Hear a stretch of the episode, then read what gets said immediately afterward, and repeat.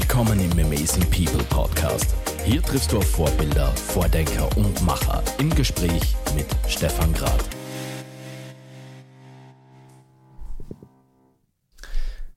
Franz, Kommunikation ist für jeden von uns im Alltag ein wahnsinnig wichtiger Punkt. Und Kommunikation kann genutzt werden für positive Dinge und für negative Dinge ganz genauso. Erzähl mir mal aus deiner Erfahrung raus, worauf kommt es bei Kommunikation an? Also aus meiner Erfahrung heraus gibt es eigentlich nur einen Satz, den ich kurz nennen muss und Kommunikation ist alles. Ähm, wir verwenden ähm, viele Arten der Kommunikation und äh, das, was wir aus unserer ähm, Dark Leadership Seite kennengelernt haben, ist, dass wir als Rezipienten der Kommunikation, also die, die die Kommunikation wahrnehmen, aufnehmen, viel zu viel auf das Wort hören und auf die Rhetorik und viel und viel und viel zu wenig auf das Thema der nonverbalen Kommunikation. Und da liegt ein bisschen auch so meine ähm, Basis, was äh, meine Lebens- und Berufserfahrung mir gezeigt hat, ähm, dass es nicht wichtig ist, was jemand sagt, sondern was er tut. Mhm. Das heißt, es ist ein anderer Zugang zur Kommunikation, mhm. weil ich kann zu dir sagen, lieber Stefan, deine Haare sind großartig heute, sehen die Zuhörer jetzt nicht, ja. Aber das ist nur das gesprochene Wort. Die ja. Frage ist, wie ich mich dabei verhalte. Ja. Und das ist etwas, was wir im Leadership, in der Kriminalität, ähm, in verschiedenen Berufsfeldern äh, viel mehr beachten müssen. Das heißt, wenn man diese drei Ebenen hernimmt, nonverbale Kommunikation, Rhetorik äh, und die Ebene des Sachinhaltes, mhm. kommt jetzt noch vielleicht äh, die vierte Ebene dazu, die gerade im Leadership ein großes Thema ist, was auch zusätzlich immer verabsäumt wird, ist die Proxemik, nämlich wo findet überhaupt Kommunikation statt. Mhm. Das heißt, äh, wir zwei können ähm, bei einem Seminar, das sehr wichtig ist, auch im Keller sitzen äh, auf Bierkisten und die Inhalte werden gleich sein. Die Frage ist aber, wie wird es dort aufgenommen? Und wenn jetzt ähm, ähm, Leadership-Themen oder auch Mitarbeiterthemen entsprechend äh, der Umgebung auch gestaltet werden oder gestaltet äh, wird, also die ganze, der ganze Prozess gestaltet wird, dann ändert sich Kommunikation komplett. Und wenn wir einen Fachbereich von uns, den wir beraten, hernehmen, das ist der HR-Bereich, ähm, wo findet denn ein Bewerbungsgespräch statt? Mhm. Meistens in einem superschönen Seminarraum, der noch zehn Bilder hat, sieben Zertifikate an den Wänden hängen. Und wenn jetzt der richtige Kommunikator die, die, die Fragen stellt, die den Bewerber vielleicht ein bisschen in Stress bringen sollen, um zu bewerten, mhm. wie reagiert er auf Stress, dann wird sein Blick nämlich auf die Dinge abschweifend im Raum sind. Und dann kann ich schon wieder nonverbale Kommunikation schwer, ähm, äh, schwer sozusagen in eine Schublade stecken, mhm. weil er viel zu viel Zeit hat, darüber nachzudenken. Auch hier sind wir wieder bei der Proxemik, weil das ist, ich erzähle es jetzt so, weil das viele Leute einfach nicht beachten. Wenn wir in der HR-Beratung sind, dann ist eigentlich das Erste, was wir machen, ist, dass wir uns den neutralsten Raum im Unternehmen suchen, den es gibt und dann auch noch die Sitzpositionen entsprechend zuteilen. Und das wird jetzt vielleicht der Zuhörer schon denken, ja, das ist eine Verhörsituation und das ist mhm. unangenehm. Und genau dort wollen wir hin. Wir wollen es, wenn wir beim HR-Praxisbeispiel bleiben, dem Bewerber gar nicht zu angenehm machen. Weil durch das, wie er ähm, vom Beginn weg auf gewisse Situationen reagiert, können wir praktisch auch ablesen, wie er dann im Arbeitsumfeld auch reagieren wird. Das ist so ein Zugang von uns zur Kommunikation. Den ich ja wahnsinnig spannend finde, deswegen sitzen wir ja auch da. Lieber Franz, bitte stell dich doch mal kurz vor unseren Zuhörern, ähm, was so dein Hintergrund ist, wie du jetzt auch zu deinem Thema Dark Leadership gekommen bist, weil das ist ja ein sehr breites Spektrum, in dem du dich bewegst mit deiner Firma und in dem du einfach tätig bist jeden Tag. Mhm. Ich versuche es jetzt kurz zu machen, weil uns gibt es ja schon sehr lange und mich auch.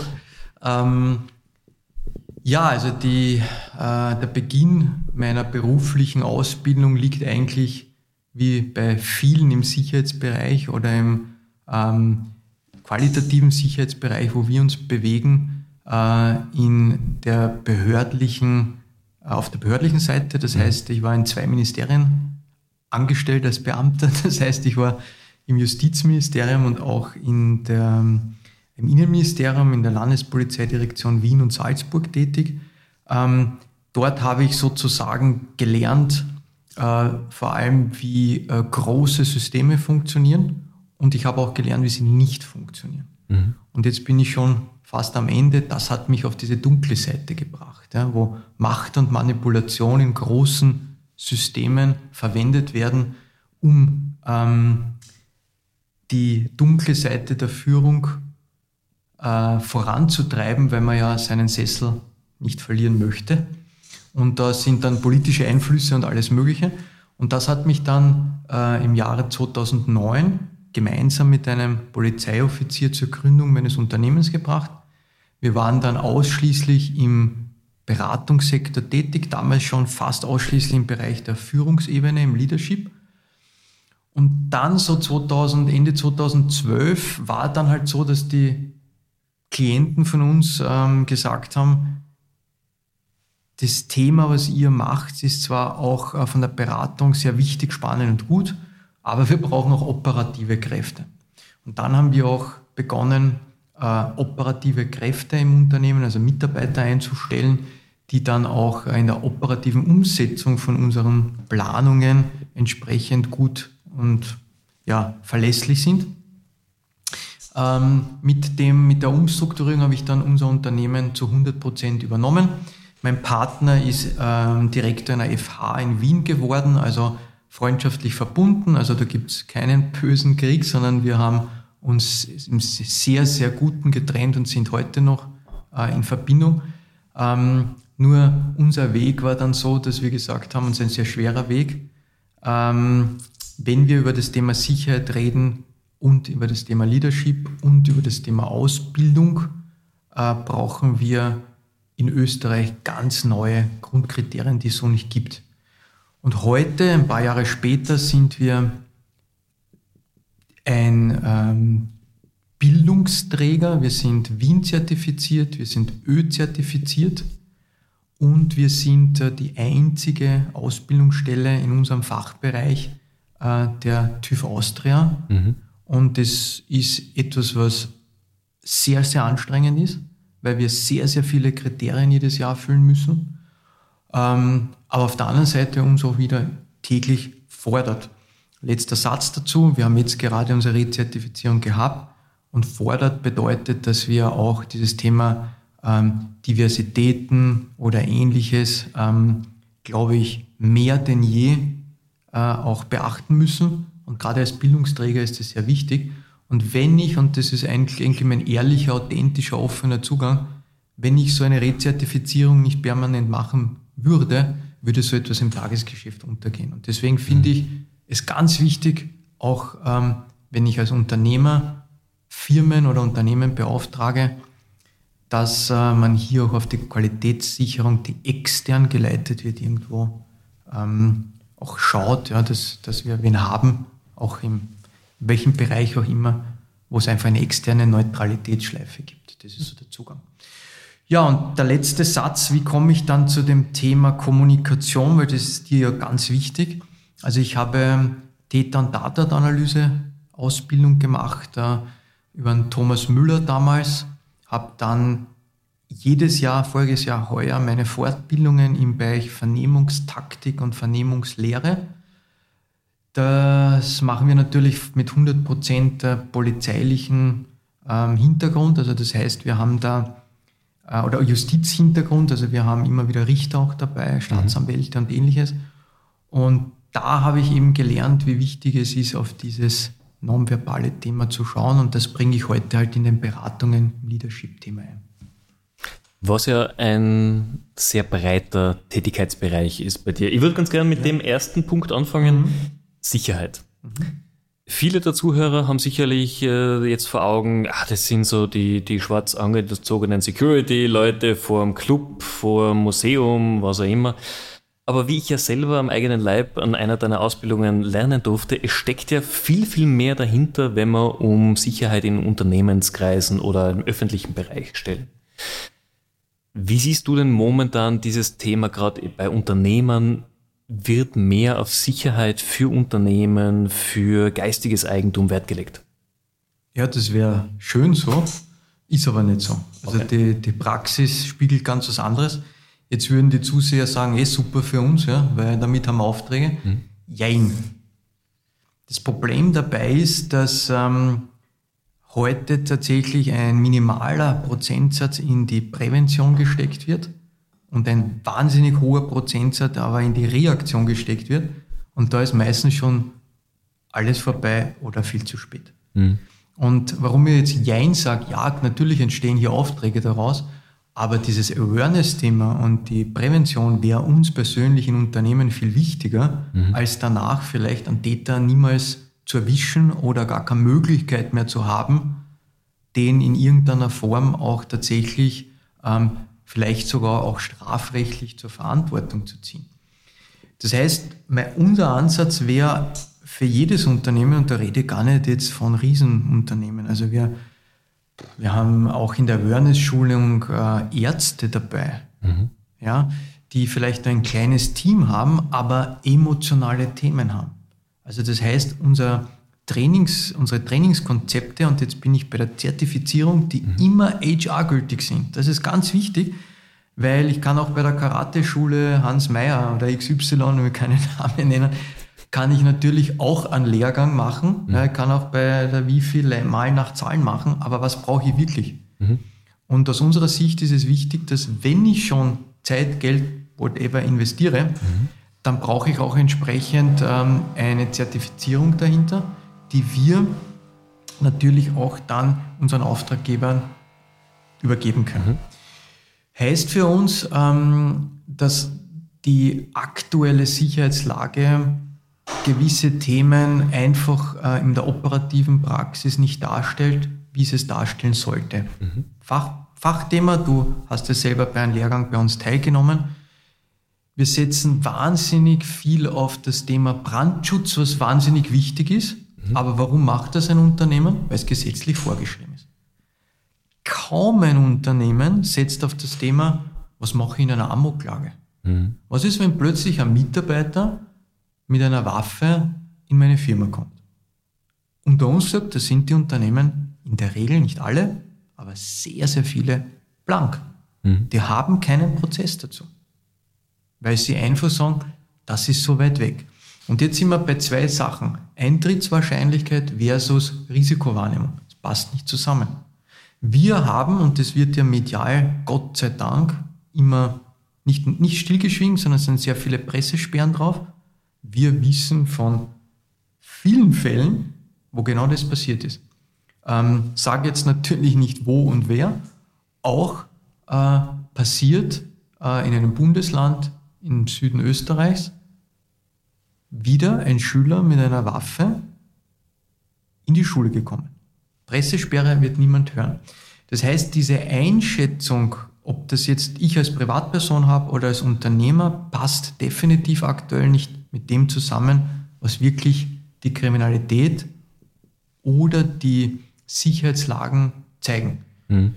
Und was wir dann, ähm, vielleicht so ein letzter Satz dazu, will es jetzt nicht äh, überborden, aber was wir in der Wirtschaftskriminalität sehen, und das ist ja das Thema Dark Leadership, ähm, dass die Unternehmen durch die falschen Sicherheitskonzepte, wo eben der Mensch in den Fokus gehört und nicht die Technik, dass wir Cyberangriffe haben, wissen wir.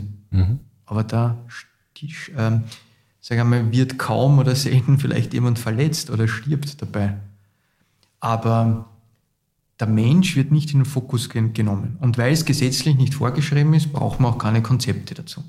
Und das ist immer ein großes Problem, was wir jetzt so aktuell sehen in diesem Marktumfeld. Mhm. Und im Dark Leadership ähm, sehen wir das dann im Bereich der Führungselemente, ähm, dass die falschen oder zugelassenen Führungsstrukturen diese toxischen Sachen im Unternehmen auslösen. Und ähnlich wie ähm, äh, wie es bei Amoklagen in Schulen ist. Ähm, wann kommt es zu einer Amoklage? Das sind langjährige Kränkungen und das kann ein Zehnjähriger sein, das kann aber auch ein 55-Jähriger sein. Mhm. Und zusätzlich der zweite Part, irgendeinen Zugriff auf eine Waffe. Und dann kommt es zur Amoklage. Du hast im Lehrgang, bei dem ich ja dabei war, auch eine Zahl präsentiert, ich weiß sie leider nicht mehr, was denn tatsächlich diese Eintrittswahrscheinlichkeit ist. Und was für mich so spannend war in dieser Präsentation ist, jetzt gehen wir alle davon aus, natürlich, wenn ein Unternehmen 5000 Mitarbeiter an einem Standort hat, habe ich einmal quer durch die Gesellschaft alles mit dabei. Aber das heißt ja auch für Unternehmen, wo nur 200 Mitarbeiter sind, dass ich ja genau dieselbe Wahrscheinlichkeit eigentlich habe, halt heruntergedampft auf die 200 Mitarbeiter. Mhm. Und ich glaube, das ist mhm. bei den wenigsten Führungskräften oder Eigentümern irgendwo bewusst. Oder man möchte es nicht sehen oder hat keinen Zugang dafür. Mhm. Und das führt mich nämlich auch zur, zur Frage Kommunikation. Gerade Unternehmen haben oft, natürlich gibt es die Führungskraft, es gibt den Entscheidungsträger, es gibt oft diese graue Eminenz im Hintergrund jemand, der im Hintergrund seine Fäden zieht. Das ist meistens nicht der Abteilungsleiter, sondern das ist jemand, der seit vielen Jahren dabei ist oder Mitarbeiter oder Mitarbeiterin, die einfach sehr gut vernetzt ist, die ihre Informationen aus der Kaffeeküche oder dem Kaffeeautomaten äh, bezieht. Wie ist es denn in der Kommunikation intern, wenn ich erkenne, ich habe so jemanden und ich kann irgendwie nicht den steuern oder der hat eine Agenda gegen das Unternehmen sogar? Mhm. Also tatsächlich habe ich so einen Praxisfall aktuell, okay. den wir aktuell heißt schon eigentlich positiv bearbeitet haben, aber ähm, natürlich jetzt das Unternehmen verstanden hat, dass wir für die Zukunft Konzepte dazu brauchen. Praxisfall heißt, ähm, ich tue das jetzt nur grob umschreiben, damit das Unternehmen auch sich nicht irgendwie angesprochen fühlt von mir. Ähm, aber tatsächlich zwei Fachabteilungen mit zwei Führungskräften, die direkt der Geschäftsführung unterstehen, verbrüdern sich und arbeiten gegen das Unternehmen. Und jetzt sind wir nämlich schon im Thema Wirtschaftskriminalität. Was ist Wirtschaftskriminalität? Äh, von der Definition selber heißt es, es ist jede Handlung, die dem Unternehmen einen Schaden entstehen lässt. Das bedeutet tatsächlich, ähm, auch wenn wir da vielleicht in einer, wenn Juristen zuhören, in einer Entwendung sind, ja, das Klopapier mitnehmen ist Wirtschaftskriminalität, weil dem Unternehmen in irgendeiner Form mhm. Schaden entsteht. Natürlich ist es Entwendung und strafrechtlich nicht so relevant, aber das ist eine andere Seite, weil wir schon ein Thema haben, ähm, das ich auch gerne immer wieder erwähne. Ähm, die Kosten der Wirtschaftskriminalität sind ja nicht immer nur finanziell, sondern auch moralisch und ethisch. Also ich glaube niemand, dass dem Unternehmen jetzt ähm, hier oder auch den Zuhörern, die vielleicht Unternehmer sind, Unternehmerinnen sind, ähm, diese drei Klopapierrollen finanziell einen riesen Schaden zuführen. Aber was passiert jetzt mit dir als Unternehmer, wenn es dein engster Angehöriger, also ein Vertrauter ist im mhm. Unternehmen? Und deswegen ist es so, zu dem Praxis- oder aktuellen Beispiel zurückzukommen.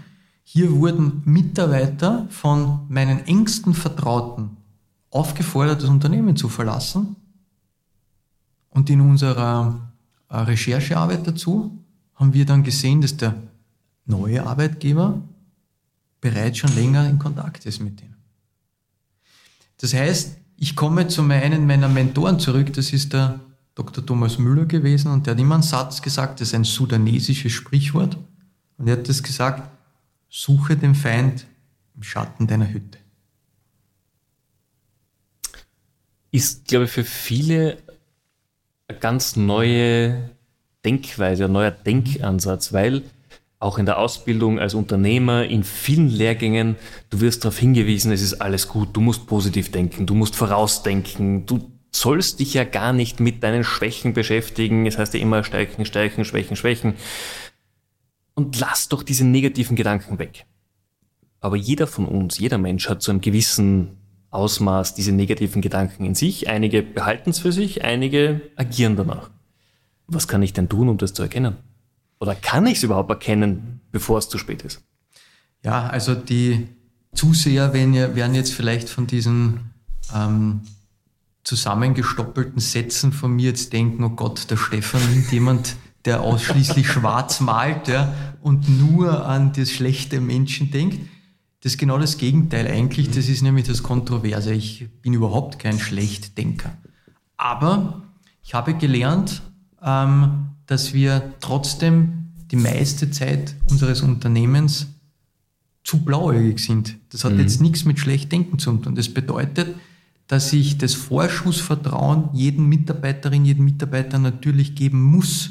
Weil wenn ich jetzt äh, auch schon Controlling-Maßnahmen so überziehe, jetzt bin ich wieder gedanklich beim Klopapier, dass ich abzähle, wer wie, wie oft aufs Klo geht, das würde ja in der Praxis, in der Arbeit, im Alltag ja alles zerstören. Mhm. Wie kann man das erkennen?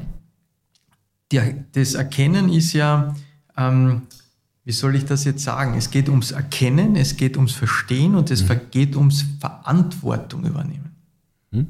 Das heißt, Erkennen ist eigentlich für mich, wenn ich jetzt deiner Frage folge, der letzte Punkt. Das heißt, ich muss einmal Verantwortung übernehmen. Und was wir im Leadership-Bereich merken, dass sehr gerne, ähm, wahrscheinlich ist das menschlich, äh, zu wenig die Verantwortung gelebt wird. Mhm. Jeder möchte auch, auch wenn er Führungskraft ist, sehr gerne ein bisschen so irgendwie durchs Leben gehen und gewisse Dinge werden halt akzeptiert und nicht angesprochen. Und da sind wir schon beim ersten Punkt. Wenn ich Verantwortung übernehme, heißt es, ähm, bei einem Fall, den wir gehabt haben in der Wirtschaftskriminalität, da wurde zehn Jahre tatsächlich im hohen Bausch und Bogen mit vielen Mitarbeitern massiv Wirtschaftskriminalität, Wirtschaftskriminalität betrieben. In dem Form waren es Diebstähle.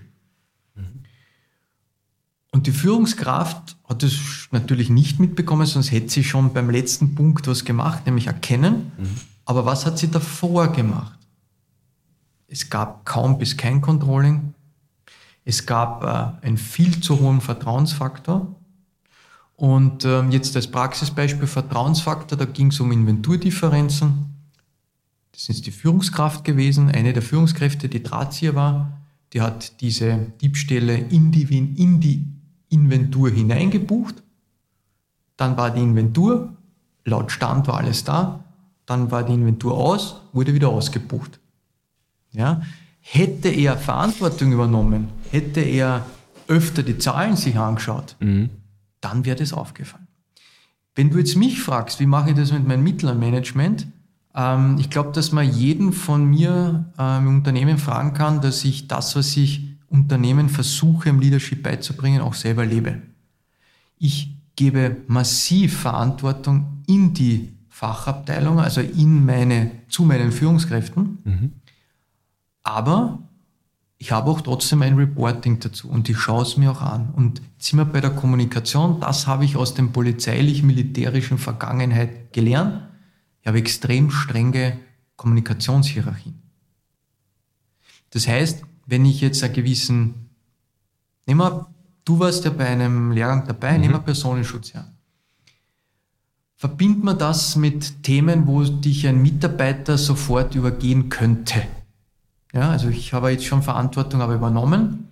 Heißt, der Mitarbeiter äh, in der Führungsposition nennt sich bei uns Kommandoführer. Der Kommandoführer kümmert sich um das Team vor Ort und macht die Dienstpläne. Der Kommandoführer ist sozial auch für das Team verantwortlich. Wer passt zusammen, mhm. wer passt nicht zusammen. Und wo ist jetzt meine, Veran also meine, äh, mein Vorschussvertrauen? Ich suche das Team nicht wirklich aus. Ich kontrolliere auch nicht die Dienstpläne, außer der Kunde ruft mich an und es passt nicht. Dann werde ich ihm das Vertrauen entziehen. Aber ich lasse mir das reporten. Mhm. Und jetzt kommt der zweite Weg. Ich rede mit den Menschen.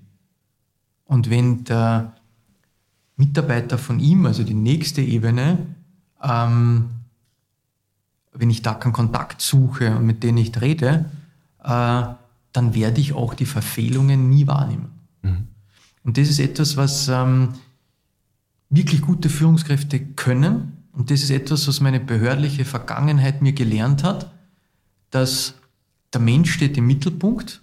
Der Mensch ist mein Kapital, wir sind Dienstleister aber auch meine persönliche Einstellung spielt da eine große Rolle. Und für mich ist genauso meine Putzfrau wahnsinnig wichtig wie mein Steuerberater. Weil wenn du zu mir ins, ins, äh, in den Seminarraum kommst, ja, und da liegen von der gestrigen Veranstaltung noch die Dinge herum, welche nonverbale Wahrnehmung, um mhm. zur Eingangsfrage zurückzukommen, mhm. hast du dann von mir? Du würdest sagen, warum soll ich jetzt dem Franz einen Auftrag erteilen, der, der, der nicht einmal seine Putzfrau im Griff? Mhm.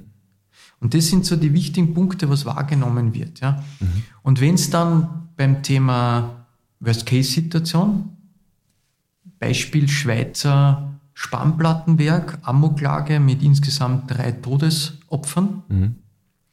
das nehme ich immer gerne als Schulungsthema im Leadership-Bereich, weil jeder nur immer glaubt, bei den Großunternehmen in der großen Stadt mit urbaner Umgebung rennt jetzt der Amokschütze herum. Nein, das ist ein Dorf mit, glaube ich, 3000 ähm, Einwohnern gewesen ungefähr und davon arbeiten 500 in dem Spannplattenwerk und einer davon ist um 9 Uhr in der Früh in die Kantine gegangen und hat zwei Menschen erschossen und mehrere schwer verletzt, mhm. bis er selbst überwältigt werden konnte und dann leider seinen Tod fand. Und wenn du mich jetzt fragst, wo können wir das erkennen, da sind wir jetzt in der Schulung, in der Prävention. Was wir dann aufrollen, ist eben die Zeit davor. Mhm.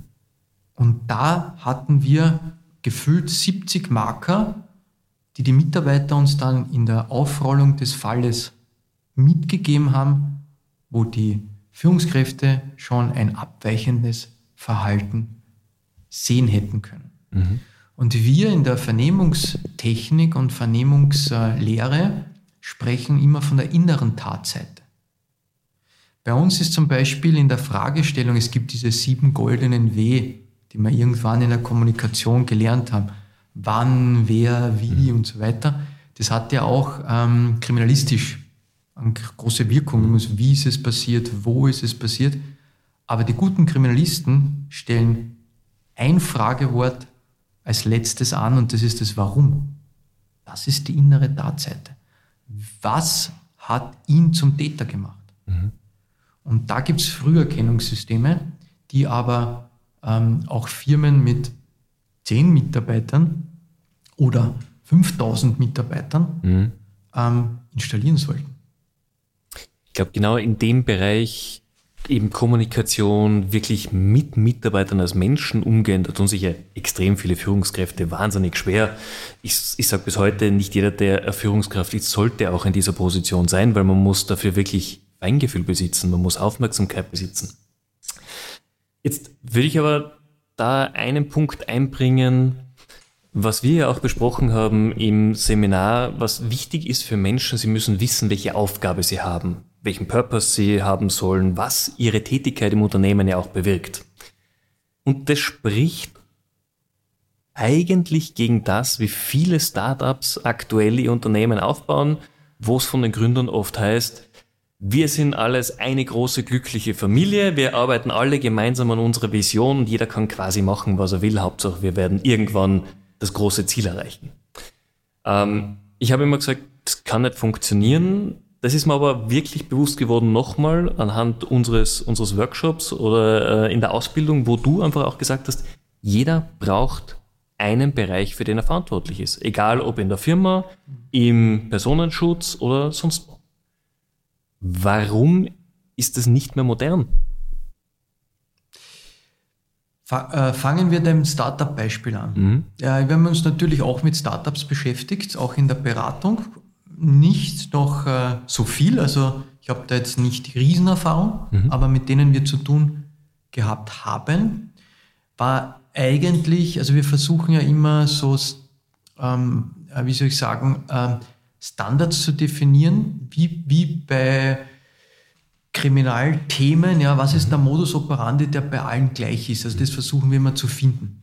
Und das ist bei uns bei Startups auch aufgefallen. Was ist, wie, wie läuft Startup ab? Ein Startup hat eine gute Idee, eine Gründung zu einem Thema, ist sehr innovativ, was ja auch extrem positiv ist, ähm, spricht natürlich junge, vielleicht Menschen an, müssen jetzt nicht junge sein, aber Menschen, die sagen, ich will was verändern, ich will es bewegen. Und ganz oben ist wieder etwas, was schon in der, was Napoleon gegründet hat. Das ist der Esprit de Corps. Mhm. Das ist der Korpsgeist, ja, zu sagen, ich als Generation Z, und die spricht ja, und Alpha denke ich auch in Zukunft, die Generation Z ist aber schon im Arbeitsleben, deswegen können wir da reflektieren. Die Generation Z spricht ja der Chorgeist an. Der will ja nicht mehr, wenn er jetzt im Vertrieb arbeiten, den dritten Mercedes vor der Tür haben oder das wunderschöne Büro, das interessiert die Generation Z nicht. Aber Teil von etwas Besonderem sein, das interessiert die Generation. Mhm. Daher springen sie auf Startups auch an. Mhm. Und was passiert aber jetzt? Und das muss man hinterfragen mit der Führungskraft der Startups. Die haben alleine im Hinterhofbüro in der Garage begonnen, einen Computer zusammenzubasteln. Irgendwie haben sie draufgekommen, dass das Modul im Computer eigentlich echt cool ist. Dann kriegen sie auf einmal Millionen Invests, was auch immer, haben Geld am Konto, was sie verwenden können, was vielleicht ein weiß ich nicht, ein Tischler, der sagt, ich mache drei Jahre Tischlerlehre und dann mache ich meine Werkstatt auf, die werden, die, die werden ja nicht wahrscheinlich die Türen eingerennt werden und sagen, gib da eine Million Euro, damit ich beteiligt bin. Und die Startups, die eine gewisse Innovation und Technik haben, denen wird schon oft auch die Türen gerennt. Sicher werden jetzt vielleicht Zuhörer sein, die sagen, ich habe ganz anderes erlebt. Ja klar, also reden wir mal so von den 70, üblichen 70 Prozent. Mhm. Aber was jetzt die Führungskraft nie gelernt hat, ist natürlich, ähm, wenn das Ding wächst, ja, diese Menschen zu führen. Mhm. Und du hast jetzt was sehr Interessantes und Wichtiges gesagt. Ähm, A ist nicht jeder als Führungskraft geboren. B muss es auch nicht sein. Mhm. Ja? Und C heißt, wenn ich es aber bin, dann brauche ich entweder jemand, der mir diese Arbeit abnimmt, oder ich muss es lernen und suche mir Prozesse dazu. Mhm. Und das ist etwas, was äh, bei Startups, die heute wahnsinnig gut performen, meistens nicht passiert ist. Das heißt, sie haben einfach nicht gelernt. Ich habe mit drei Leuten in der Hinterhofgarage begonnen und plötzlich habe ich aber 70 Leute im Büro. Sie haben es nicht gelernt und glauben jetzt, dass sie noch immer ähm, ihnen alles erlauben sollen. Mhm. Und das darf es aber eigentlich nicht sein. Jetzt sind wir nämlich wieder bei dem Thema, äh, Wirtschaftskriminalität. Ähm, ja, ich bin Teil von was Besonderem, aber wenn ich keinen Bock habe zum Arbeiten ähm, und trotzdem meine Leistung erbringe in irgendeiner Form, dann wird es nicht auffallen. Wenn ich nur einen Tag in der Woche da bin oder wie immer.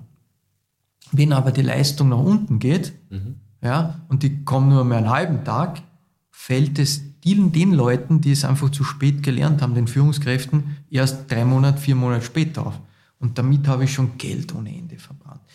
Soll aber jetzt nicht der Umkehrschluss sein, dass wir jedes und alles kontrollieren müssen und back to the roots, wir brauchen wieder Stempeluhren. Definitiv nicht. Wir sollten als Führungskräfte lernen, projektorientierte Aufgaben zu verteilen, nicht Zeit zu bewerten, sondern Ergebnisse zu bewerten. Und jetzt sind wir bei dem Thema Mentorship. Vielleicht rundet es deine Eingangsfrage noch ein bisschen ab. Wir arbeiten auch mit Mentorship, aber was wir eigentlich äh, bei, bei Unternehmen gerne installieren, ist das Reverse Mentoring. Und Reverse Mentoring bedeutet, ich setze ältere Führungskräfte mit den Jüngeren zusammen in einem Workshop und übers Wochenende arbeiten wir aus, wie wir miteinander lernen können und wie wir gemeinsam umgehen wollen miteinander.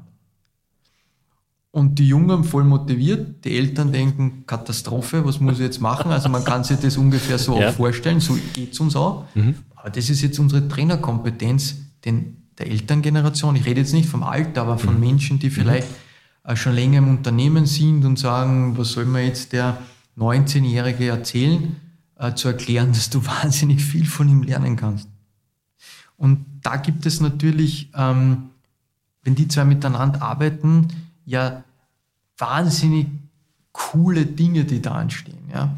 Und das habe ich vor kurzem in einem Workshop im Reverse Mentoring tatsächlich erlebt, wo dann jemand äh, innerhalb des Workshops angefangen hat oder versucht hat anzufangen, diese Sprache auch zu sprechen. Das ist nicht authentisch. Ja. Also da würde ich davor äh, allen ein bisschen abraten. Und eines vielleicht noch, das kommt aber aus der Wissenschaft, genau diese Generation will auch ihre Sprache behalten. Mhm. Die erwarten das nicht, dass du als Mentor mit deiner Lebenserfahrung und Berufserfahrung die Sprache übernimmst und du sollst es auch nicht tun. Aber was sollten, auf was sollten wir schauen? Und jetzt bin ich wieder bei deiner Eingangs- äh, Plädoyer hätte ich fast gesagt. bei deiner Eingangs Eingangsfrage. Ähm, Sie sollten sich ausmachen, wie wir miteinander kommunizieren. Mhm. Und auch da kennen wir immer innovative Sachen. Wir haben gesagt, in einem Workshop, in einem Unternehmen entstanden, äh, nein, ich will nicht über Signal kommunizieren, ich will nicht über WhatsApp, weil WhatsApp gehört meiner privaten Seite, ich will aber nicht permanent eine E-Mail schreiben müssen. Ja, dann haben wir einfach ein ähnliches System gefunden ähm, für den Mentor- und Mentee-Austausch, äh, wie jetzt WhatsApp ist, das ist ein chinesischer Anbieter. Und plötzlich gab es eine App, der Freeware-Version, mhm. wo die sich über ein eigenes App ausgetauscht haben. Und plötzlich ist die Wichtigkeit der Kommunikation geschehen, weil wenn mein Mentor was schreibt über diese eigene App, ah, das muss schon wichtiger sein, weil WhatsApp habe ich schon heute zwölf bekommen, schauen wir am Abend an. Mhm. Und im Gegenzug findet aber dann auch ähm, äh, sozusagen der Mentor das spannend, weil er sich einfach vielleicht mit was Neuem einmal beschäftigen muss, außerhalb seiner Wohlfühlzone. Und letzter Satz dazu vielleicht, ja, es braucht halt auch Bereitschaft dazu. Und ich kann nicht jeden aufoktorieren und sagen, du bist morgen Mentor und du musst jetzt um die jungen Leute kümmern. Es braucht einen Prozess. Mhm. Und wenn ich den gefunden habe und jetzt hoffentlich nicht deine nächste Frage, ja, äh, wie kann so ein Prozess ausschauen, weil da gibt es keine Spielregeln. Ja. Wir müssen mit den Leuten sprechen, wir müssen die Firma uns anschauen, weil eine mhm. Marketingfirma wird anders reagieren, als wenn ich eine Versicherungsagentur bin. Also es muss einfach ein, es muss auf die Branche passen, es muss auf die Personen passen, aber die, äh, die Kanadier leben das in ihrem Schulsystem vor. Mhm. Die sagen, find the way, finde einen Weg. Und das übernehmen wir ganz gern, weil äh, Anekdote dazu, bei uns wird noch immer in den Schulen, ähm, werden noch immer die Sätze verbessert und da wird geschrieben, da fehlt das stumme H. Und in Kanada wird einfach das Wort unterstrichen und gesagt, da stimmt was nicht, kümmere dich drum. Mhm. Und das sollten wir ein bisschen mehr in unser Mindset vielleicht übernehmen. Also dahin mehr zu, zur Eigenverantwortung. Genau um das geht's. Okay. Aber auch bei den jüngeren Generationen. Weil was, es gibt zwei Sachen, die ich absoluter No-Go für mich ist. Der erste Satz ist, wir haben einen Fachkräftemangel. Das stimmt nicht. Wir sind im War for Talents, aber die Unternehmen haben nur einen Ideenmangel, keinen Fachkräftemangel, wie sie nämlich die Generation Insights ansprechen. Wenn sie die nicht kennen, kann ich auch niemanden finden. Ja. ja? Und das Zweite, was ich eben auch gar nicht gerne höre, ist, dass die Generation faul ist. Das stimmt nicht. Hier passen einfach die Prozesse nicht. Mhm. Jetzt hast du sehr viele Themen angesprochen. Du bist ja selber eben in unterschiedlichsten Themenbereichen äh, tätig. Das heißt, langweilig wird dir wahrscheinlich persönlich nicht. Wie, ist, wie organisierst du dich denn selbst? Du, du hast, wie gesagt, Kommunikation, du hast die HR-Themen, du hast die Sicherheitsthemen. Wie ist es, wenn du in der Früh von deinem Wecker ich, ich habe mal so gehört, da gibt es gewisse Lieder, die dich wach machen in der Früh.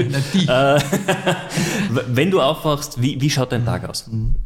Also es ist wirklich so, dass ich in den speziellen den letzten Jahren, und das ist gar nicht lange her, gelernt habe, wie wichtig ähm, ein authentisches und offenes Miteinander auch als Führungskraft ist. Deswegen habe ich meinen ganzen beruflichen und auch privaten Alltag, in, speziell wirklich in den letzten Jahren erst gar nicht lange her, etwas verändert. Also früher in der Früh habe ich mir eigentlich so die, ganz früher die Zeitung und jetzt dann vielleicht eine Online-Zeitung durchgelesen. Und wo bin ich, bin ja auch äh, ausgebildeter Coach, wo bin ich draufgekommen, dass du vom Beginn weg mit negativen Themen mhm. eigentlich konfrontiert wirst. Ja. Deswegen habe ich mir abgewöhnt, in der Früh Zeitung zu lesen. Ich nicht. Äh, was tue ich aber in der Früh? es ist mein Medium geworden. Ähm, ich bin umtriebig auf LinkedIn. Das heißt, das Erste, was ich mir in der Früh anschaue, sind wirklich interessante Beiträge von Menschen. Mhm. Und da sehen wir halt auch hier Qualitätsunterschiede, weil auch LinkedIn ist so, dass Beiträge so geschrieben werden sollen, dass ein Zehnjähriger das versteht. Ja? Mhm. Und ich Das klingt jetzt vielleicht überzogen, ist aber nicht so, sonst blättern die Leute weiter. Aber wenn interessante Themen dort sind, ähm, dann befasse ich mich eigentlich schon in der Früh mit beruflichen Themen, aber es motiviert mich, wenn jemand schreibt, vielleicht auch aus Marketinggründen, ist mir egal, ja, ähm, ich habe fünf Instrumente gefunden, wie ich mich selbst äh, organisiere äh, mit Stressmanagement. Mhm. Und wenn ich das durchlese, das werden eh nicht fünf Instrumente sein, die neu sind oder anders sind, aber es ruft oft auch Dinge wieder in meiner Erinnerung hervor, weil ich sage, siehst, die Woche könnte es dann Fokus setzen. Mhm. Ich schaue mal vielleicht wieder ein bisschen mehr auf mich oder was ähnliches. Und das ist äh, ganz wichtig, dass ich auch hier kommentiere. Also es ist nicht so, dass ich nur LinkedIn den sozialen Like mache, sondern ja. ich kommentiere auch und sage, das ist interessant, was du geschrieben hast. Ja? Und das ist mir auch egal, ob das jetzt äh, wie vor kurzem zu einem Thema ähm, vom Herrn äh, Wirtschaftskammerpräsidenten, wo ich auch Kritik dann äußere. Das, das ist authentisch und wenn jemand damit leben, nicht leben kann, darf er auch im sozialen Medium nicht auftreten. Mhm.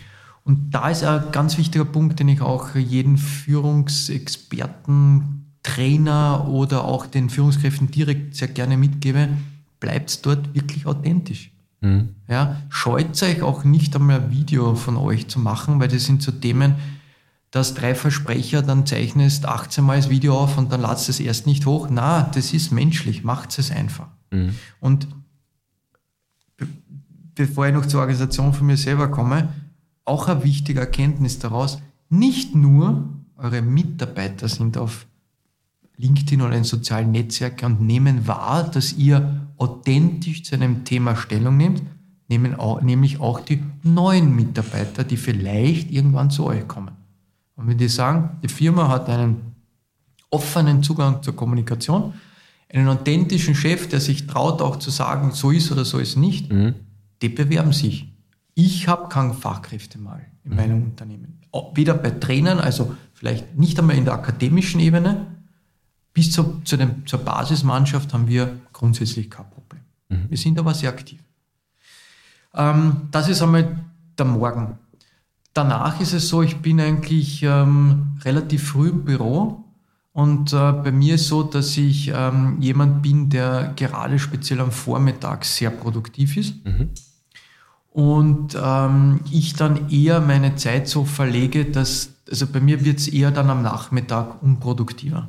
Deswegen, wenn ich ein, eine Präsentation mache oder einen Vortrag habe oder so wie heute eine Keynote zum Thema Wirtschaftskriminalität noch zu halten habe, dann bin ich meistens schon um 6 Uhr da, mache das bis 8, 9, bin da extrem entspannt. Wo ich das gelernt? Wie ich meine Dissertation geschrieben habe, habe ich natürlich neben meinem Beruf gemacht. Und da habe ich gelernt, wirklich um 6 Uhr in der Früh, 5.30 Uhr aufzustehen. Das ist nicht immer leicht, ist aber ein Prozess, man gewöhnt sich dran. Und du hast kein Telefon, da ruft dich keiner an, du brauchst keine E-Mail beantworten. Und da hast auch nicht, ich weiß nicht, ob dir dieser Begriff bekannt ist, das Fear of Missing Out. Das hast du da nicht. Also da muss ich nicht dauernd irgendwelche Dinge durchblättern. Also das ist so, so mein Tag geworden und deswegen freue ich mich eigentlich, wenn ich dafür ein bisschen früher nach Hause komme, so 16, 17 Uhr, wenn es geht, außer dass der Veranstaltung oder was auch immer. Klar.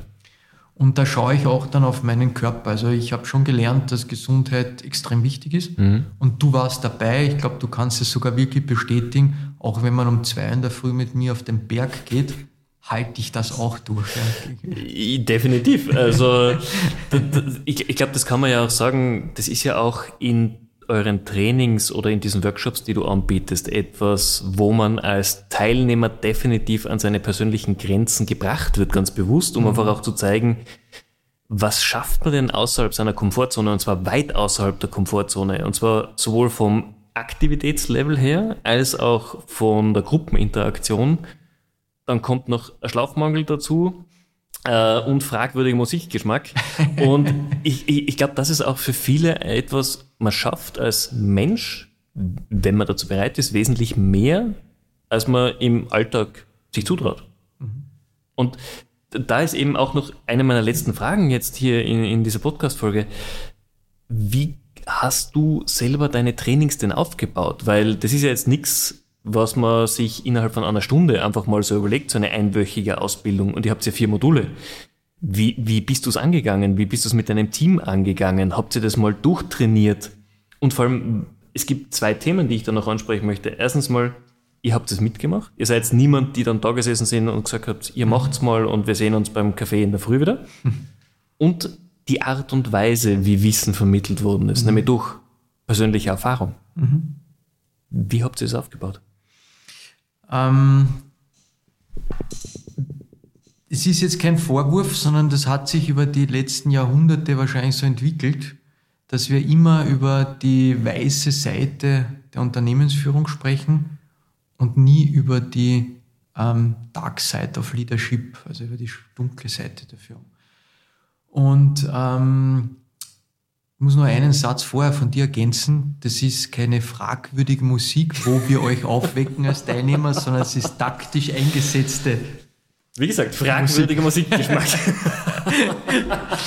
ähm, wenn du heute einen Einbrecher fassen möchtest, dann musst du einmal verstehen, wie er in das Haus gekommen ist. Mhm. Und wir nennen das der Modus operandi, das ist der Handschrift des Täters. Jeder, jeder Täter hat eine Handschrift. Und wenn, soll jetzt keine Aufforderung sein, aber wenn du bei deinen Nachbarn einbrechen würdest und du kommst drauf, dass du äh, über die Terrassentür diese aufhebeln kannst, dann würdest du beim nächsten Nachbar, beim nächsten Einbruch nicht über das Küchenfenster einsteigen. Mhm. Weil du die Erfahrung gemacht hast, hätte es funktioniert. Mhm. Und wenn jetzt aber drei Häuser aufgebrochen sind, dann kann ich dir schon diese Daten zuweisen, vermutlich, weil das dieser Modus operandi von dir ist. Es ist eine persönliche Handschrift. Können wir ein Stück weitergehen in der Kriminalistik, ähm, nennen wir äh, unsere Serientäter her, da wird auf das extrem geachtet, ja? Mhm. weil zum Beispiel eine Knotenführung, Jack, äh, Jack Unterweger oder ähnliches, das kann man eindeutig zuordnen. Und so ist es aber auch ein bisschen bei der Führung. Ähm, Pablo Escobar, ähm, den ich nicht verherrlichen möchte, aber auch aus dem ich äh, sehr, sehr viele Lehren gezogen habe, wie er das, ähm, sein Drogenkartell aufgezogen hat. Und äh, ganz wichtig noch einmal gesagt, ich bin ja auf der anderen Seite. Ich verherrliche nicht Gewalttaten, die passieren, aber ich möchte sie gern verstehen. Soweit ich es kann. Geht nicht immer, weil es sind natürlich auch verschiedene psychologische Hintergründe mhm. oder sogar psychiatrische Themen. Aber wenn jetzt jemand das vorsätzlich macht, und das ist nachvollziehbar vorsätzlich, können wir daraus lernen.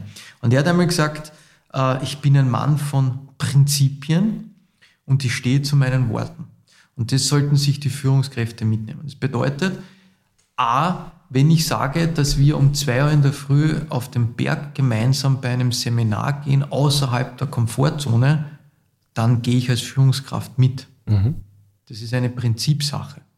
Wenn mein Team ähm, Fehler begeht und es gibt bei uns immer Lernen durch Fühlen, es gibt Bestrafungen, dann bin ich dort dabei und sitze nicht beim Café irgendwo das nimmt auch das Team wahr und das war, in der Podcast-Folge ja schon Thema. Das ist der Esprit de Corps. Mhm. Da sagt man, meine Führungskraft liegt auch mit mir im Dreck und deswegen werde ich auch mein Bestes im Dreck geben. Mhm. Ja? Und Pablo Escobar hat noch einmal gesagt, nur wer an meinem, äh, nur wer mit mir gehungert hat, darf auch an meinem Tisch essen. Und diese Themen nehmen wir mit und wir beginnen jetzt, um wieder den Bogen zu spannen, wieder beim Einbrecher. Wenn ich weiß, wie etwas nicht geht, dann kann ich auch lernen, wie etwas geht. Mhm. Und deswegen seit vielen Jahren unser Bildungsansatz, was vielen überhaupt nicht verstehen und du warst einer davon, ist, ihr kriegt eine Aufgabe und ihr löst sie, ohne das Wissen darüber zu haben. Mhm. Und ihr fragt euch, warum kriege ich nicht Details? Mhm. Weil du erst erkennen musst, welche Details für dich wichtig sind. Ja damit du später die Lernmethodik, die wir dir mitgeben oder die Prozesse verstehst. Und wenn ich dir jetzt einen Prozess erkläre und sage, pass auf, in das Haus kannst du über äh, die äh, Terrassentür einbrechen, indem du sie aufhebelst, dann sagst du, okay, ja, mache ich, aber dann probierst du es beim nächsten Haus vielleicht übers Fenster. Wenn du aber vorher gemerkt hast, hey, das geht über die Terrassentür und dann kriegst du von uns noch das Einbruchswerkzeug, sagst, hey, das ist super, jetzt habe ich es verstanden. Mhm. Ich breche nicht mehr über das Küchenfenster ein, aber noch einmal soll keine äh, Herausforderung sein oder Aufforderung sein. Also für mich ist wichtig, eigentlich immer zuerst zu wissen, wie es nicht geht. Mhm. Und das versuchen wir unseren Teilnehmern beizubringen, in jedem Bereich, ob es im Leadership-Bereich ist oder ähnliches. Wir versuchen, äh, die Führungskräfte immer mal an die Grenzen zu führen.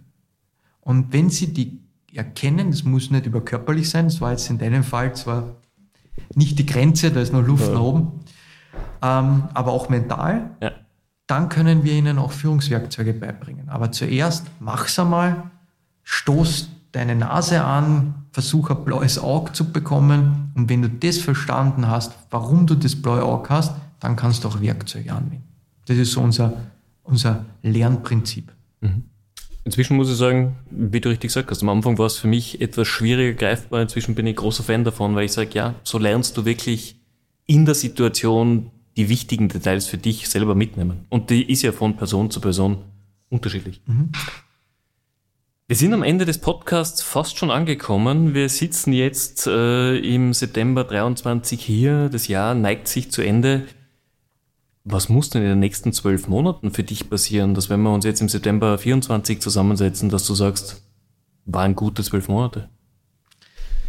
Ähm, eigentlich mache ich jetzt, äh, wie vielleicht, vielleicht andere auch, nicht dieses Thema, dass ich sage, ah, nächstes Jahr nehme ich mir XY vor. Also ich bin kein Freund von großen Planungen, das widerspricht vielen Unternehmen wahrscheinlich, Unternehmern mhm. und Unternehmerinnen vielleicht, weil ich im Hier und Jetzt sehr gerne lebe. Mhm. Das heißt, auch das widerspricht sich manchmal mit dem, was ich heute schon gesagt habe. Nein, es geht schon um Strategie und es geht schon um Planung, aber ich sage nicht, nächstes Jahr wollen wir 10 Millionen umsetzen. Das ist überhaupt nicht mein Thema. Also ich glaube, dass wir lernen müssen, ähm, stetig zu wachsen. Mhm. Aber unser Ansatz ist, über die Menschen zu wachsen. Und wenn du sagst, was soll nächstes Jahr passieren oder was darf nicht passieren, ähm, eigentlich bin ich sehr froh, dass meine, mein mittleres Management so funktioniert, wie es funktioniert.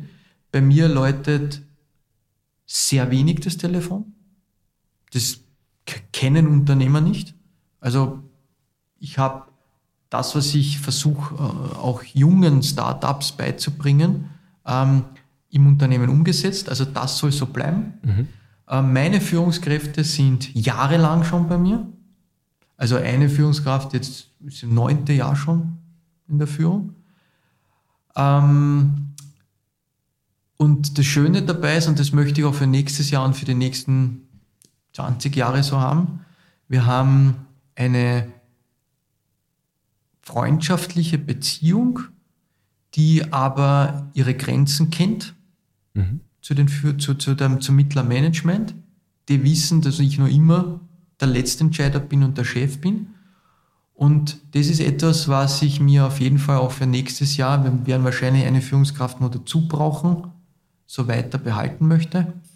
Äh, was ich mir als Plan schon gesetzt habe, dass ich hier dieses, ähm, diese offene Kommunikation verstärke. Also ja, mhm. ab Mai habe ich so wirklich begonnen, auch äh, täglich, äh, na, so wöchentlich auf LinkedIn spezielle Themen zu forcieren. Also diese Woche ist das Thema Gesundheit und Produktivität. Mhm. Letzte Woche habe ich sehr viel Beiträge über das Thema auch äh, Leadership Reverse Mentoring geschrieben.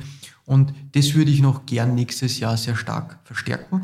Und was sich jeder Unternehmer wünscht, ist ähm, Kunden, aber Kunden und Klienten, mit denen ich sehr wertschätzend auf Augenhöhe arbeiten kann, wo das Arbeiten echt Spaß macht, wo wir beide rausgehen und sagen, das war echt ein geiler Tag mhm. oder das Wochenende war großartig oder ich habe heute etwas mitgenommen, das habe ich vor kurzem ge gehört, ähm, was ich äh, in 30 Jahren meiner Erfahrung einfach so noch nie erlebt habe und das hat mich emotional berührt. Also ihn, den mhm. Teilnehmer, mhm. aber auch mich. Mhm.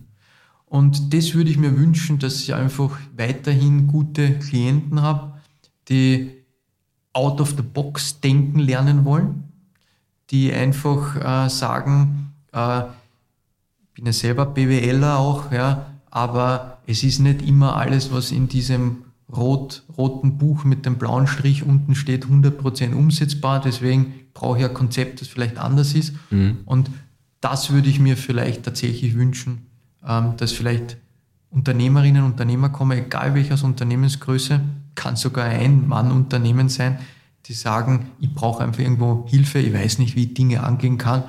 Und ähm, ich bin halt jemand, der sehr gerne sich irgendwo hineintigert und wir gehen den gemeinsamen Weg.